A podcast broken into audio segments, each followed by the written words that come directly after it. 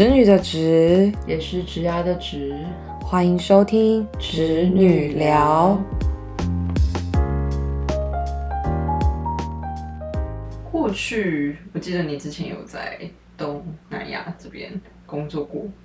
嗯，对啊，我在越南待了三年的时间，然后是一个外派的职权。我很好奇，为什么当初？当然，就是因为你是念国际相关的，当然我我相信对于到国外工作都是一种向往。但为什么会选择东南亚？应该是说我在很年轻的时候就已经去过欧美国家，当然那时候可能心态上面也没有很成熟，不一定有看完这个国家这个地区真正的样貌，也没有在那边实际的工作过，就是在学习的阶段。那可是也在那个阶段就知道说，哦，自己未来是希望不要离家人真的远到我要坐一整天的飞机才能回来看到他们。我还是希望就是说可能离我家人再近一点点，所以选了一个就是可能在亚洲地区去寻找这样子的机会。然后这个工作一开始算是一个 project coordinator，就是做一个专案协调跟在开发产品上面的一个角色。它本身是在制造业，就是在协助客户端去解决他们可能在产品开发上面会遇到的问题，不管是说要对技术部门，或者是说对 sourcing，就是我们讲可能材料的厂商的这一块。所以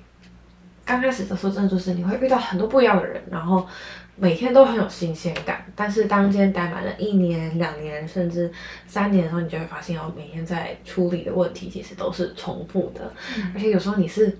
今天在做这件事情的当下，你主管交办给你说他给的指示是这样，但你就可以在脑海里面已经预见到接下来他的这个指示会产生的问题是什么，跟他的问题延伸出来你需要去清的这坨屎会是什么样子。嗯嗯嗯，就是其实你已经可以看到你的未来了，然后就觉得 OK，就渐渐的就没有这么好玩，然后就再加上疫情的关系啦，所以。嗯，那时候就是待满了三年，然后就决定要换产业，然后回到台湾这样子。嗯，可是你刚刚说的那个 pattern，就是说你可以预期的可能哪样的一个 trouble 会出现在很近的这个未来，那它这样的一个 trouble 诞生原因是因为？国情还是因为这个产业，还是因为这样的一个合作方式？其实我觉得是因为这样子的合作方式。那当然，你前面提到的两个点，我觉得也都是其中一个可能其中的一个附加的一个原因。因为制造业本身，我们算是角色会是代工厂，所以是有能力做品牌的的这些公司来委托我们来制造跟生产。那这中间当然就是我们作为制造商，我们是要赚的是毛利，赚的是价差，赚的是这个资讯落差。那可是对品牌方来说，他们希望的是减低这个资讯落差，跟减低我们的毛利率，来提升他们自己的毛利率。所以我们的角色其实是互相冲突的。那这样子的合作模式就会变成是说，嗯，大家一定都会希望合作方双方会是 win-win，我们讲的双赢的局面。但是在这样子的合作关系里面，我不知道为什么就是会觉得很冲突，我觉得蛮 conflict 的。就是说，他们也希望他们的专案其实执行是顺利的，只是他们可能会因为制程或他们有一些 policy 需要 follow 的关系，可能会阻挠了这件事情的发展，或者说没有办法像我们预期的这样子下去进行。嗯，不知道会不会你觉得这样讲的很玄、很空泛？那我会好奇说，在这三年的期间，就是毕竟你已经可以预期未来它可能会发生什么样的事情，那你是否有一些试着有一些创新的一个方式，想要去做一些改变或是一些颠覆吗？我觉得制造业是这样，就是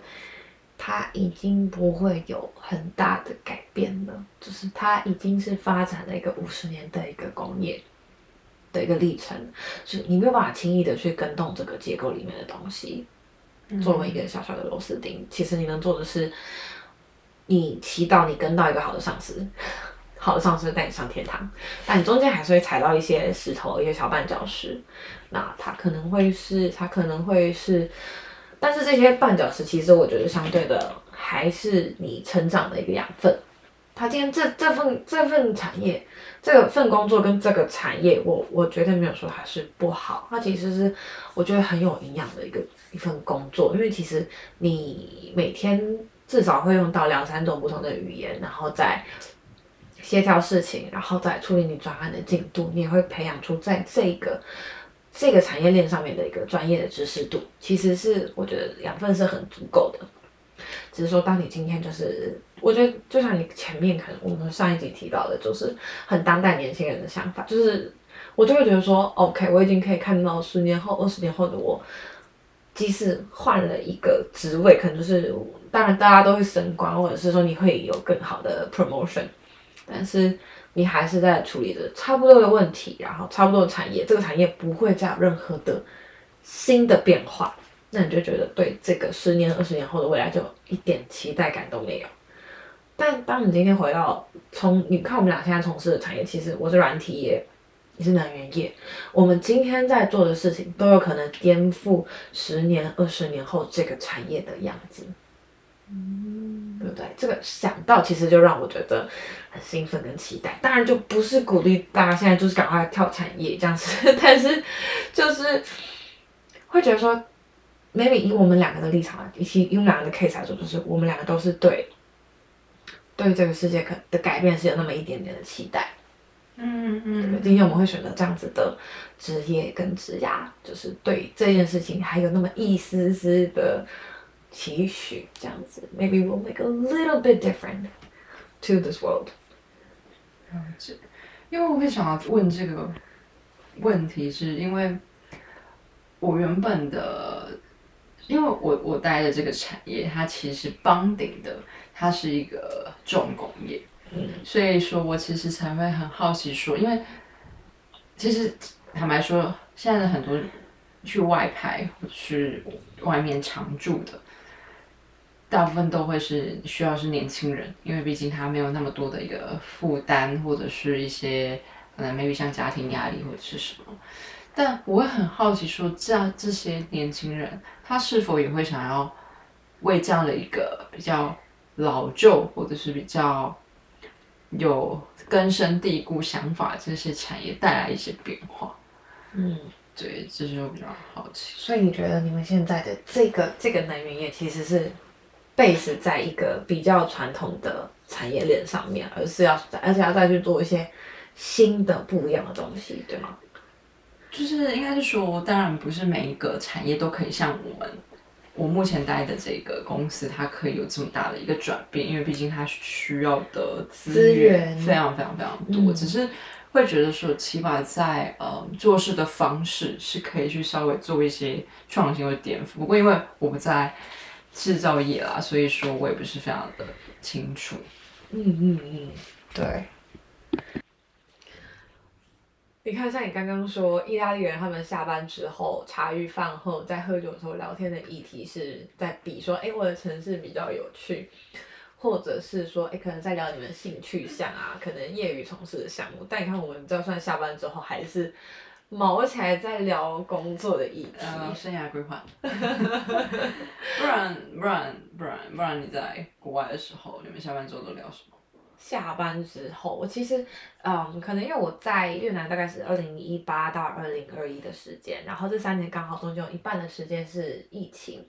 那扣掉这疫情之外的时间，其实我真的很长，就是下班之后可以跟同事出去喝一杯，不管是越南的朋友或者是可能台湾的朋友。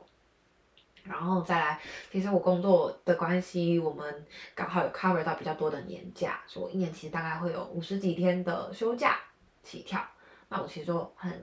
长，就是买了机票，可能假日就是自己再多休两天，然后飞去国外玩，或者是说坐长途巴士去到一个另外一个地方。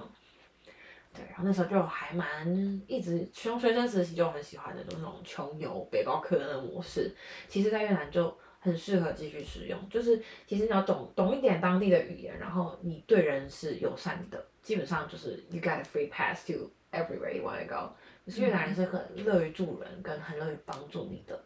还是有遇过会骗钱或者想诓你的人，但或多或少都会有。其实，在每个地方都会有，这不是越南的问题，嗯，对啊，这就是最旅行吧。如果你问我二零一八到一九年在干嘛，其实很多时候是在旅行。然后到疫情之后，其实我就因为关在家里的时间多嘛，所以其实就比较 focus 在煮饭，可能就是自己煮，然后还有就是运动这件事情上面。这个我相信，经过这个疫情时代，大家可能会很能够 relate。对我刚刚讲的这两项没东西，错没错，对吧？就是我反后面一结束，我靠，你的同事变个美女，有变呃 couch potato 之类的，那你就会觉得我然后真的带给大家蛮多的变化。